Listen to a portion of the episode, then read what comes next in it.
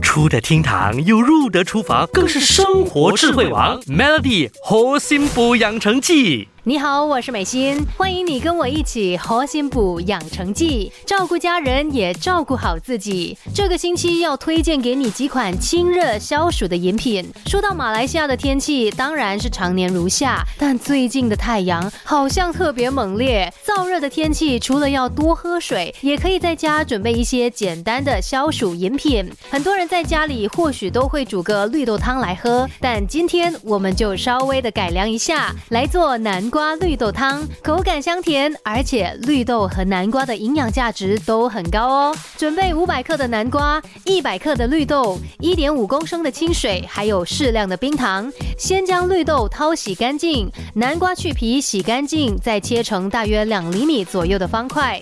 为了要缩短煮绿豆的时间，可以先在锅里面倒入洗好的绿豆，之后再加少量沸水，水量稍微没过绿豆就可以了。然后就开。开大火煮，直到水收干之后，再往锅里面倒入准备好的清水，开大火把绿豆汤煮开之后，再转成小火。透过这样分次加水的方式，就可以快速将绿豆煮开花。当绿豆皮刚被煮裂的时候，就可以下南瓜块了。